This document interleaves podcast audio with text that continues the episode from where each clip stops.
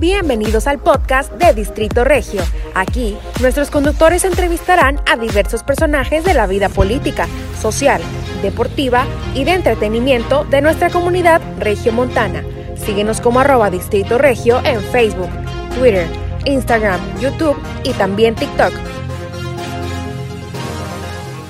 Amigas y amigos de Distrito Regio, me da mucho gusto saludarlos. Soy su amigo Gabriel Garza y el día de hoy estamos en una edición más de, nuestro video podcast. Hoy quiero darle las gracias a la mueblería Michael Amini, aquí en San Pedro, por su hospitalidad y los invito a que aquí vean la información y los visiten porque hay cosas increíbles para la casa. ¿Ya te gustó algo, verdad, Marisol? Sí, muy bien, pues estamos también aquí muy contentos de platicar con Marisol González. Marisol González es eh, directora del DIF de Santa Catarina. Muchas gracias por acompañarnos, Marisol. Me da mucho gusto verte otra vez. ¿Cómo te ha ido? Muy bien, pues muy contenta con este nuevo encargo y con una gran responsabilidad de aportarle a mi municipio todo lo mejor que pueda de mí. Muy bien. Pues esta charla vamos a hablar mucho de inspiración, de motivación para toda la gente que nos está viendo y que conozca más de la historia de Marisol González Elías. Muy bien. Bueno, Marisol, pues cuéntame un poco de, primero de tu historia, ¿no? Tú eres originaria del municipio de Santa Catarina, eh, tienes 26 años, este, muy jovencita, ya en un puesto muy importante, pero tienes una, trayectoria de, esfuerzo y de disciplina pues muy interesante. Cuéntanos un poco primero de, tu historia. No, muchas gracias. Pues mira, fíjate que todo esto sucede y, y para mí es como un parteaguas que hay en mi vida a, los 12 años, ¿no? Digo, quiero poner un poco en contexto de cuáles son mis raíces, porque eso tiene mucho que ver en a lo mejor lo que soy ahora, ¿verdad? Y creo que una de las cosas más importantes que uno nunca debe olvidar es de dónde viene. Mis papás vienen de Veracruz a Nuevo León buscando mejores oportunidades de vida. Mi mamá no terminó la primaria y mi papá no terminó la secundaria. Entonces, digamos que la educación no era una prioridad para ellos porque ellos venían a trabajar para poder generar pues más ingresos. Llegan aquí, aquí se conocen, aunque los dos eran de Veracruz, aquí es donde se conocen. Coinciden. Exactamente. Hubo unos terrenos que se vendían cuando Santa Catarina también hace 26 años iba pues este también eh, poblándose en las faldas del Cerro de las Mitras. Yo crecí en la colonia Cimas de las Mitras. Entonces compran un terrenito, nazco yo, y haz de cuenta que empezaron con un cuartito con techo de lámina. ¿No? Donde pues no había drenaje, no había pavimento, no había luz, este, eh, pues así como ya con tu medidor o el agua. Y entonces me toca ver todo ese proceso desde niña de lo que es vivir en carne propia la pobreza, ¿verdad? Me acuerdo y, siempre lo tengo muy grabado cuando iba a la primaria, pues ya ves que te ponían las, las calcetas de holanes, ¿no? Y todo. Y me acuerdo que una vez llegué con todas las calcetas manchadas porque no había pavimento para llegar a, a la escuela. Y todo ese tipo de, de, situaciones, pues quieras o no te van marcando a tú ir valorando las cosas. Pero también te van diciendo, oye, pues este es mi contexto. A lo mejor esto es lo que siempre voy a vivir, lo, que siempre voy a tener, porque eso es lo que te dice el entorno, ¿verdad? Entonces, eh, mi mamá ha sido una de las mujeres que yo admiro mucho porque es una mujer muy participativa, fue una de las que estuvo ahí organizándose con los vecinos y todo hasta que lograron poner eh, y presionar a los gobiernos para que pusieran el pavimento, para que pusieran este, los servicios básicos y demás. Y yo creo que ahí eso me, a mí me fue llamando un poco la atención. Digo, de su liderazgo. De su liderazgo, como verlo como... Y mi mamá una mujer muy chambeadora y muy emprendedora, ¿no? Desde que toda su vida había sido empleada doméstica, pero además vendía tamales, quesos, todo. O sea, mi mamá la verdad es que para mí es como un ejemplo de, del trabajo y esfuerzo. Entonces, eh, yo entro a la secundaria y me mandan a una secundaria más lejos de ahí, de donde yo vivía, porque mi mamá decía que la secundaria por ahí, em, las chavas salían embarazadas, entonces me manda un poco más lejos. Y yo creo que fue la mejor decisión porque ahí es donde tengo ese parteaguas en mi vida. En esos años, ¿no? Eh, estaba el auge de las organizaciones de la sociedad civil en el Estado. Y entonces eh, varias empresas se juntan y patrocinan a varias instituciones. Y dos en particular que a mí me cambiaron la vida, que llegan cuando yo estaba en el segundo de secundaria, porque yo entré a estudiar la secundaria porque en ese entonces era el requisito mínimo que te pedían para poder este, contratarte en una fábrica. Realmente por eso me había dejado estudiar mi papá. Este, no, yo ni siquiera tenía la aspiración de ir a la prepa, a la universidad, no, era la secundaria porque ese era el requisito que te pedían para poder emplearte. Y entonces una de estas organizaciones, que se llama Vía Educación, eh, empieza a organizar a los estudiantes para hacer una sociedad de alumnos y a participar. La verdad a mí me gustaba siempre andar en todo metida, pero no sabía que a través de eso yo podía apoyar a mi comunidad, ¿verdad? O sea, no, como que no lo había visto así. Y, ahí es donde yo descubro un, poco de mi propósito en la vida, que es servir a la gente, ¿verdad? Porque al estar haciendo estos proyectos, me acuerdo muy puntualmente de, de uno, que era que queríamos poner unos antiderrapantes para unas personas con discapacidad. Tenemos una compañera en, el salón. Y todo ese tipo de acciones, aunque se fueran chiquitas, como que a esa edad, al menos a mí me fueron, oye, con algo puedo hacer más allá de venir a aprender matemáticas o español, ¿no? Como siento que puedo poner mis habilidades al servicio de los demás. Y luego había otra organización que se llama Mariposas. Y Mariposas, eh, no teníamos clase un día en la, en la escuela, no llega el maestro, y nos mandan a escuchar sus conferencias. Entonces, casualmente, o yo le diría una diosidencia, no llega tan bien las mujeres, madres de familia que tomaban sus cursos.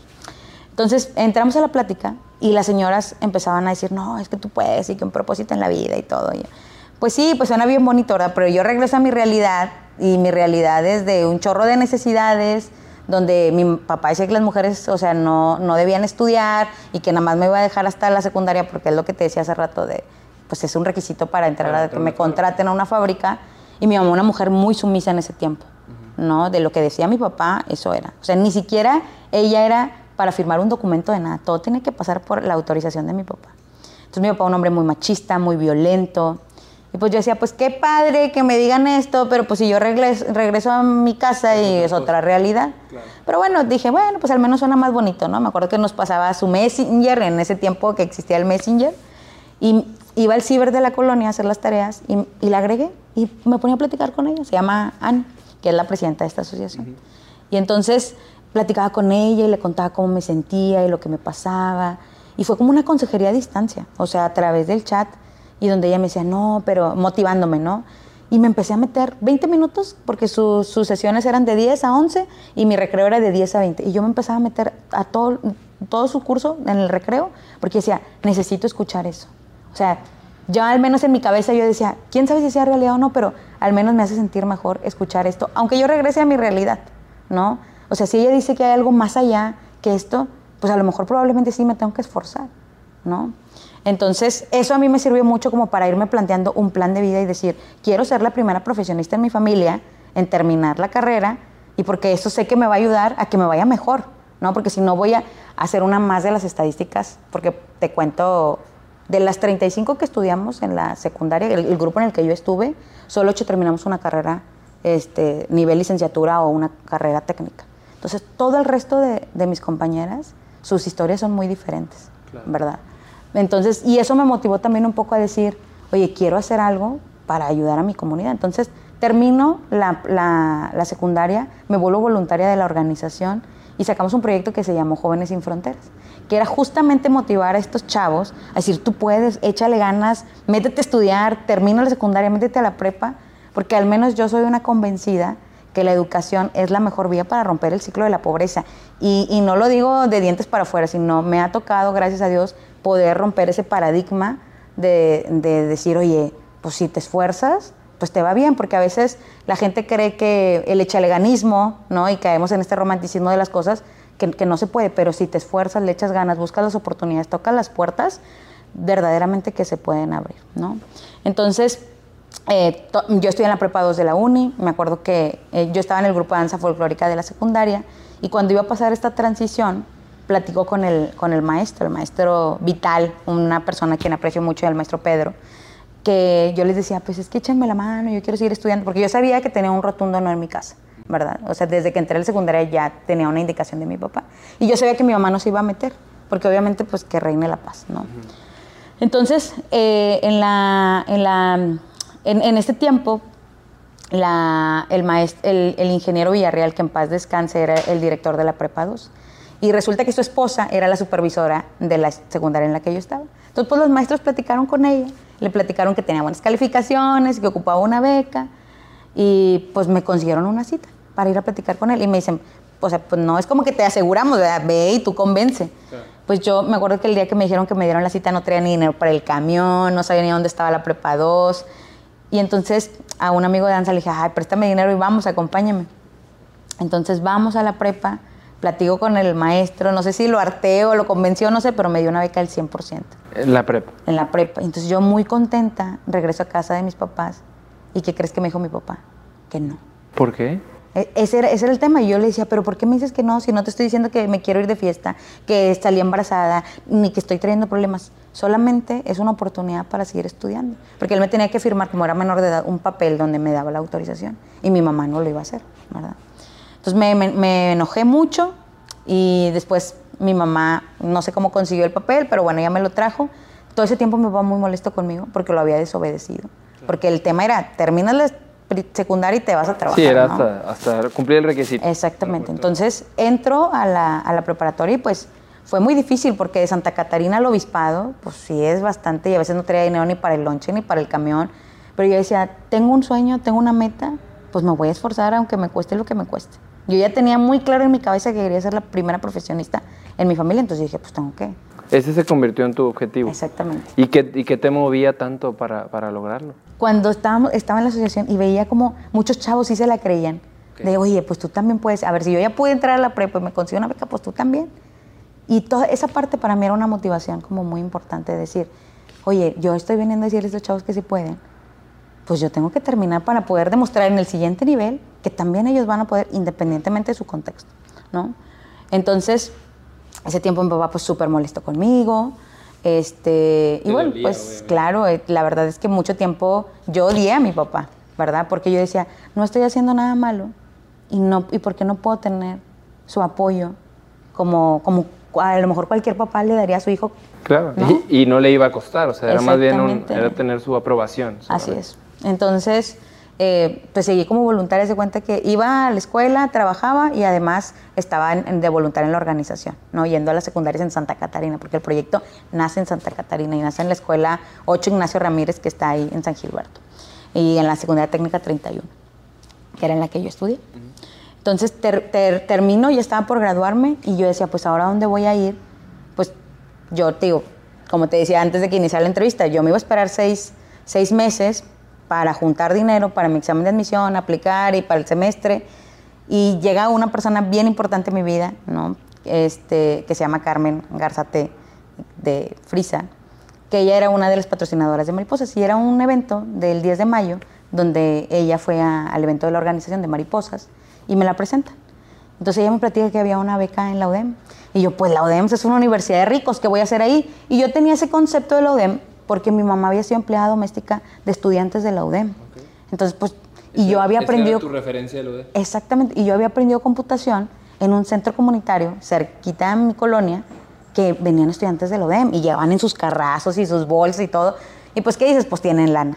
Y a lo mejor desde allá, desde tu colonia, pues se veía la UDEM, ¿no? a lo lejos. Exacto. Pero a lo lejos. sí. exacto. Entonces, em, cuando me dice eso, obviamente eso no se lo dije a Carmen, ¿verdad? Pero yo lo pensé en mi cabeza de que no, pues es una universidad de ricos, me van a hacer menos. Yo, o, o sea, muchas cosas e inseguridades que, que te entran. en- y entonces, pues yo decía, bueno, pero pues no pierdo nada. O sea, no me van a cobrar el examen de admisión para presentar.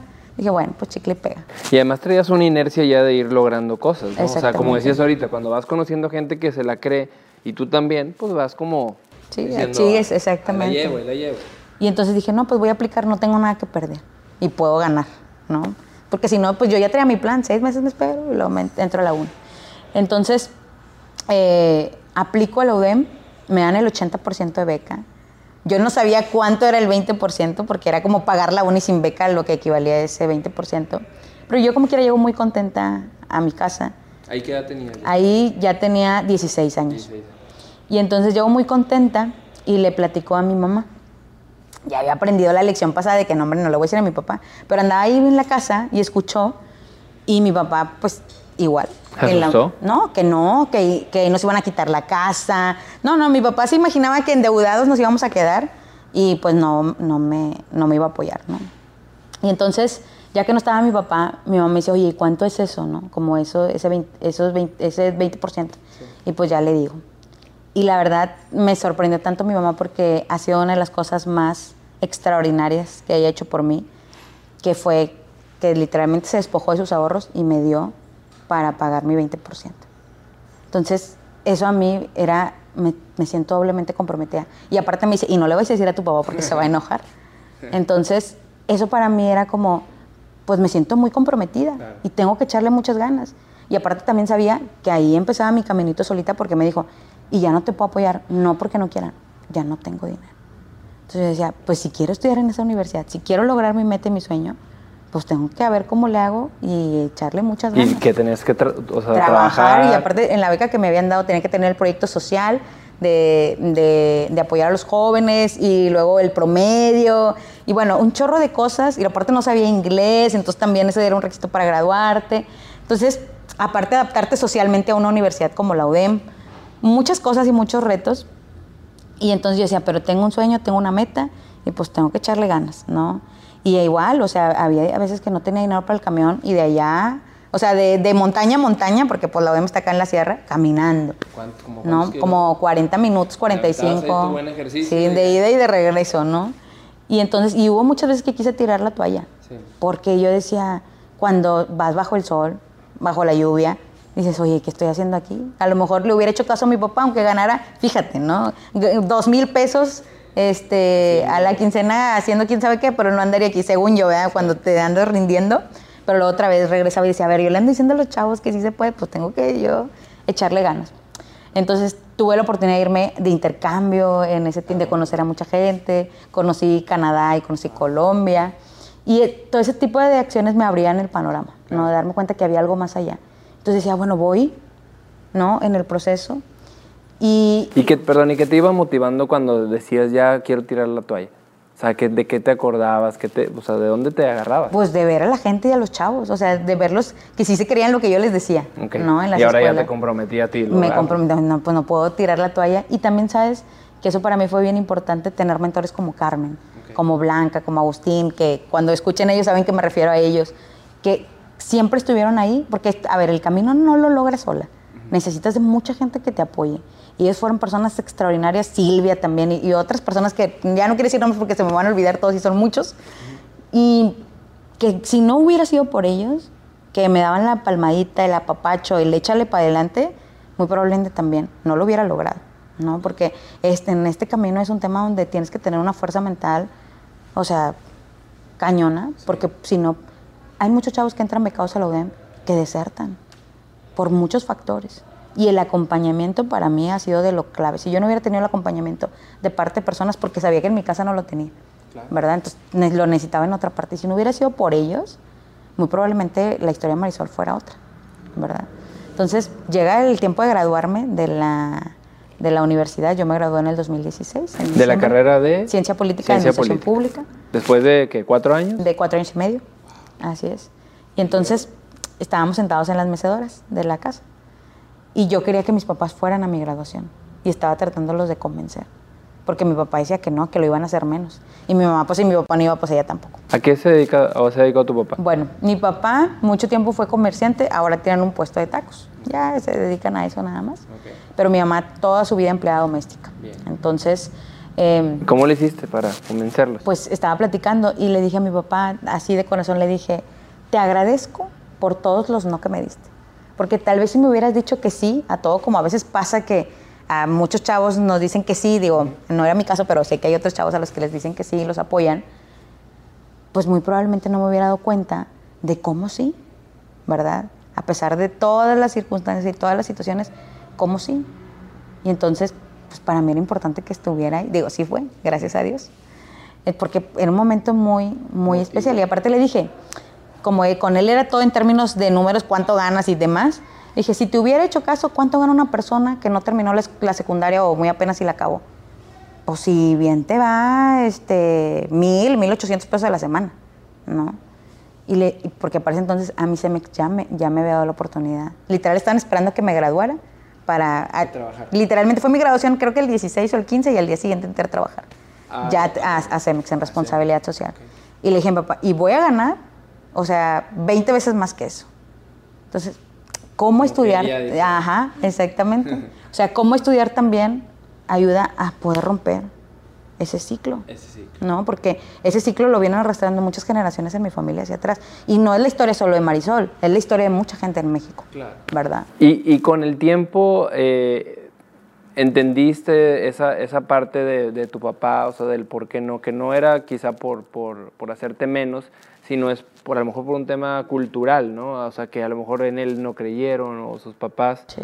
Y es, esa parte, porque dicen que cuando vas creciendo Vas o cuando eres papá, en algunos casos vas entendiendo muchas cosas. ¿no? Y sí, y la verdad, vaya que sí lo entendí, entendí su historia, entendí su contexto, este, y eso me lo fueron dando los años. Obviamente perdoné a mi papá, y una de las cosas más extraordinarias que él hizo, yo tengo dos sobrinas, bueno, tres que acaban de nacer uno más, pero en ese tiempo tenía dos cuando lo, cuando lo hizo, y le dice a una de mis sobrinas, tú vas a ser como tu tía, tú también vas a ir a la universidad.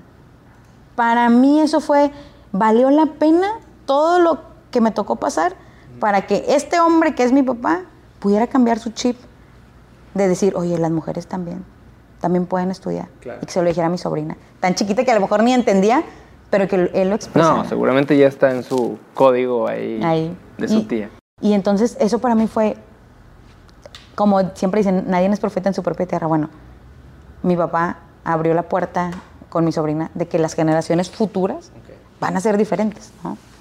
Y ahora quisiera ir un poco más a ese contexto muy íntimo de tu familia. ¿Cómo era e- ese entorno de- del, del que hablas? Porque ahorita como que arrancaste más de los 12 años en adelante y lo quisiera llevar a una perspectiva, eh, Marisol, eh, de manera muy respetuosa, a lo que es ahora tu trabajo. O sea, porque ser Claro. directora del DIF, donde pues tú ves los casos de muchas niñas y niños como en algún momento fue Marisol o tus hermanitos, ¿no? ¿Cómo, cómo era un día normal en tu vida con a lo mejor con muchas carencias? Sí, pues mira, em, cuando estaba en esa etapa que, que era el parteaguas, por ejemplo, la colonia en la que yo crecí, pues es esta, esta historia que te platico, ¿no? O sea, donde no había ni los servicios básicos.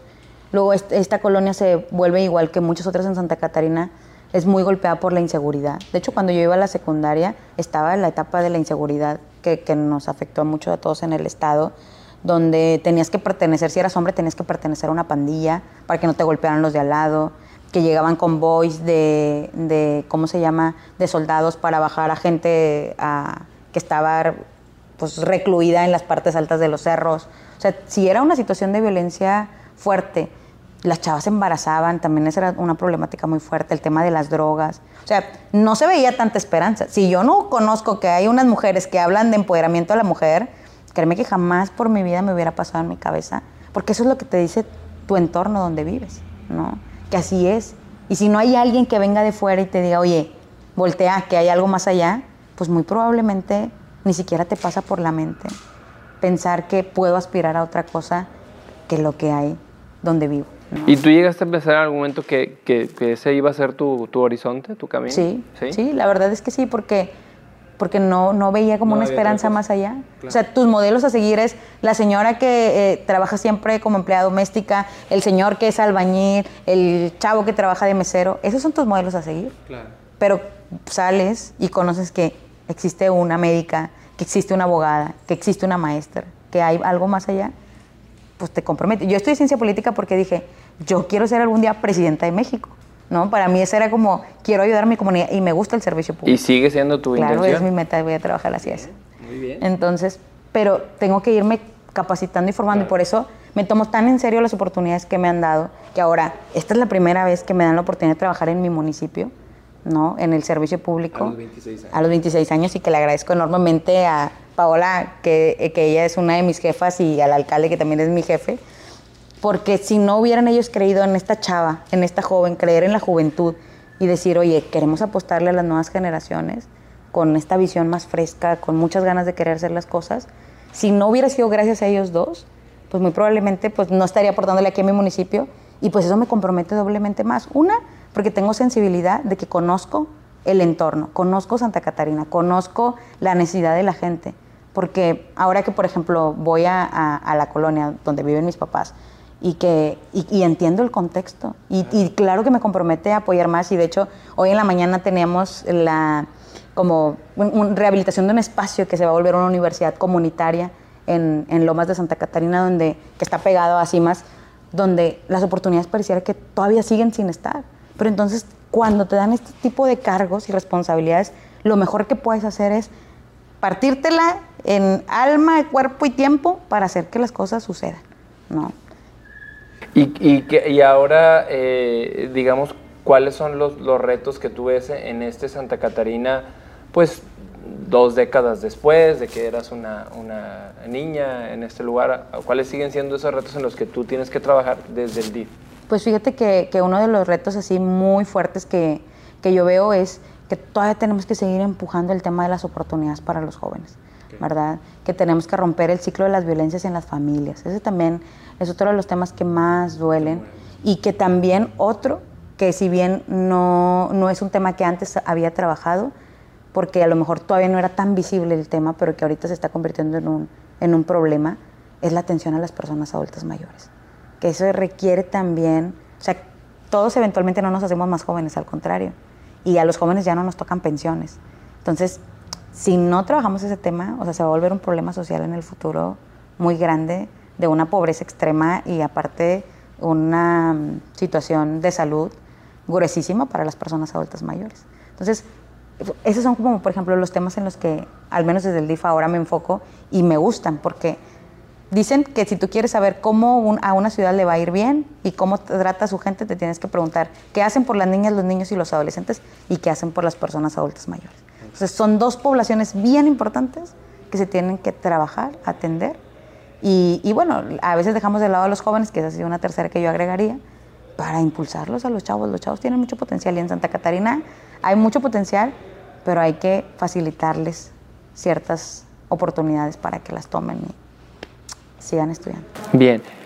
Y, bueno, de, desde mencionadas ahorita eh, los adultos mayores, o sea, en el DIF atienden, a veces pensábamos, bueno, en mi caso que eran solamente niños, pero es el desarrollo integral de la familia. O sea, han cambiado también los, los modelos de, de, familia, ¿no?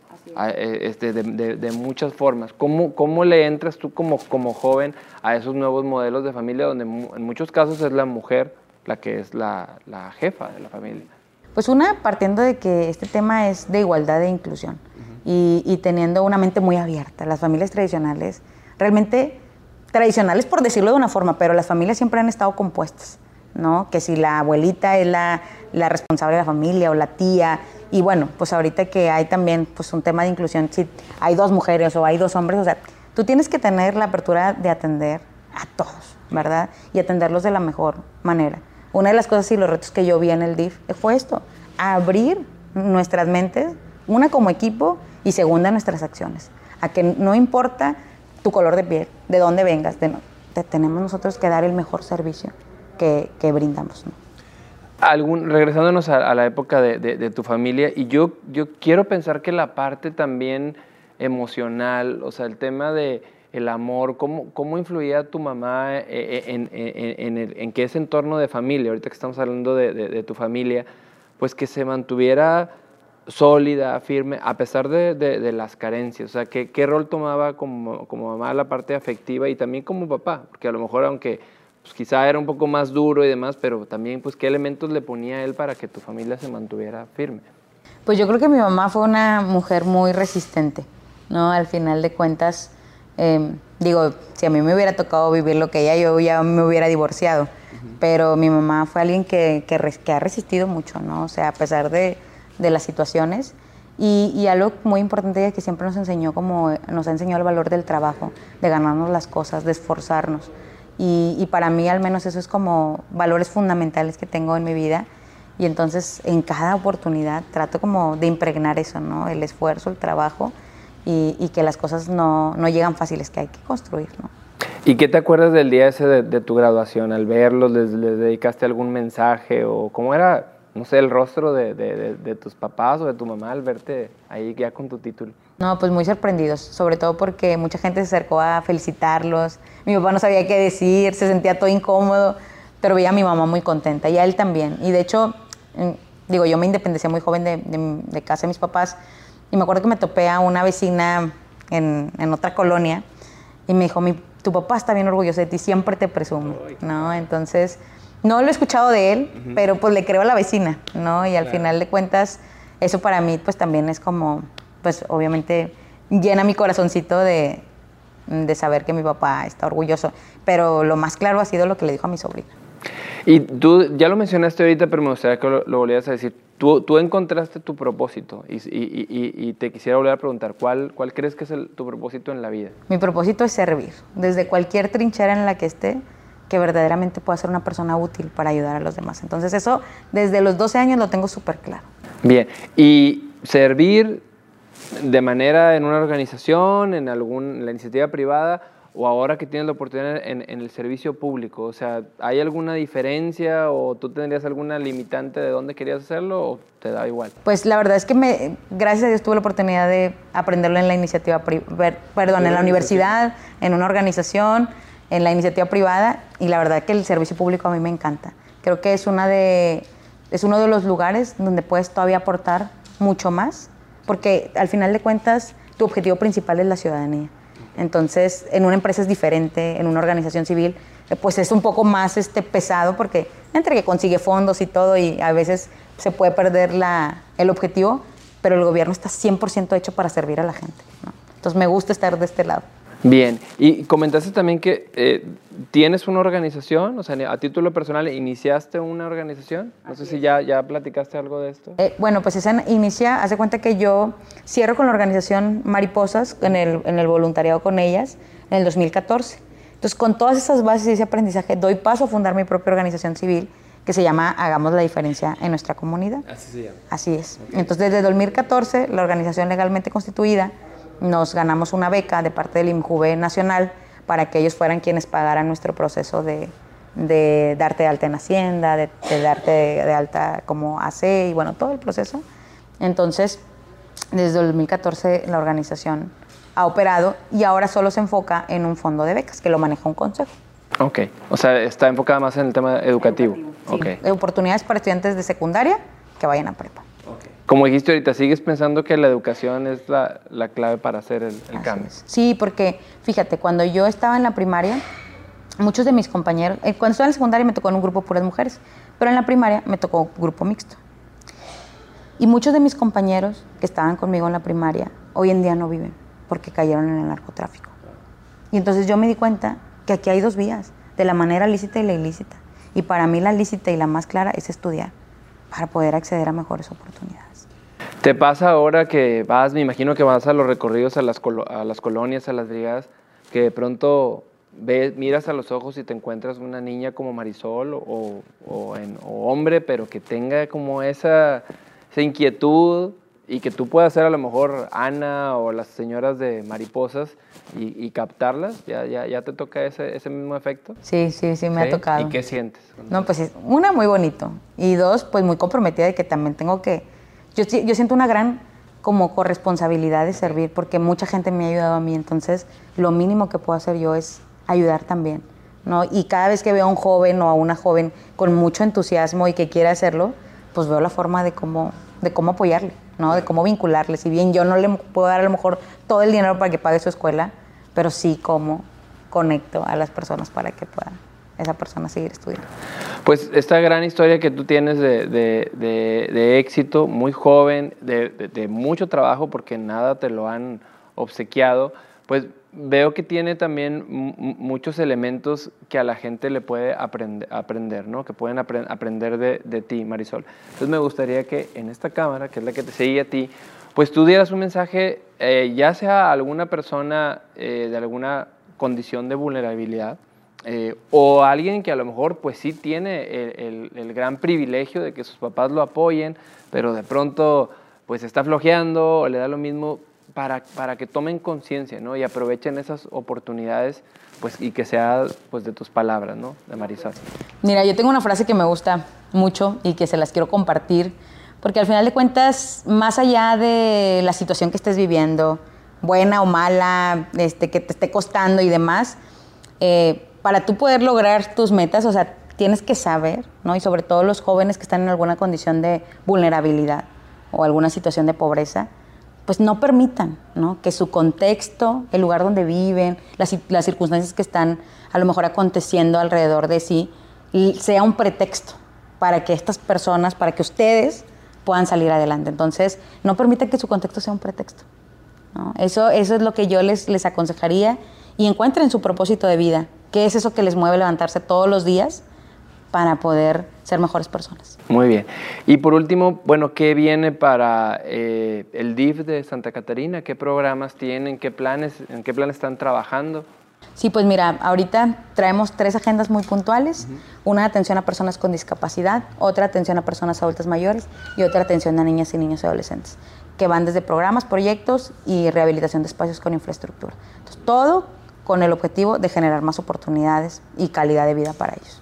Eh, ¿Tienes algunos datos, o sea, algunos números de cuál es la situación, si es, este, cómo está ahorita, este, cómo planean ustedes eh, cambiar de la situación que vive eh, la gente en Santa Catarina? Sí, pues mira, la verdad es que una, tercera parte son personas, por ejemplo, adultas mayores, de la gente que vive en el municipio, y de ahí encontramos a muchas personas en situación de diversa índole, desde violencia, desde que no tienen a lo mejor alguna pensión, desde que sufren este, alguna enfermedad.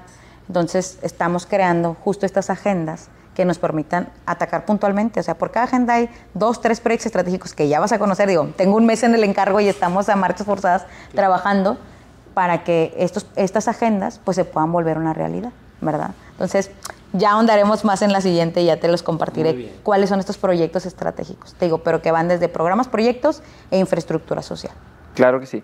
Pues vamos a seguir platicando porque veo que tienes un reto muy importante, pero hoy nos ha encantado de verdad y tenemos esta charla pendiente de conocer tu historia de eh, trabajo, disciplina, dedicación, eh, que bueno, pues iniciaron, forjaron tus padres, que llegaron aquí con un sueño y qué padre eh, eh, que, pues se ha cristalizado con, contigo este, como profesional ahora haciendo un cambio en, la comunidad, no nada más en, tu familia.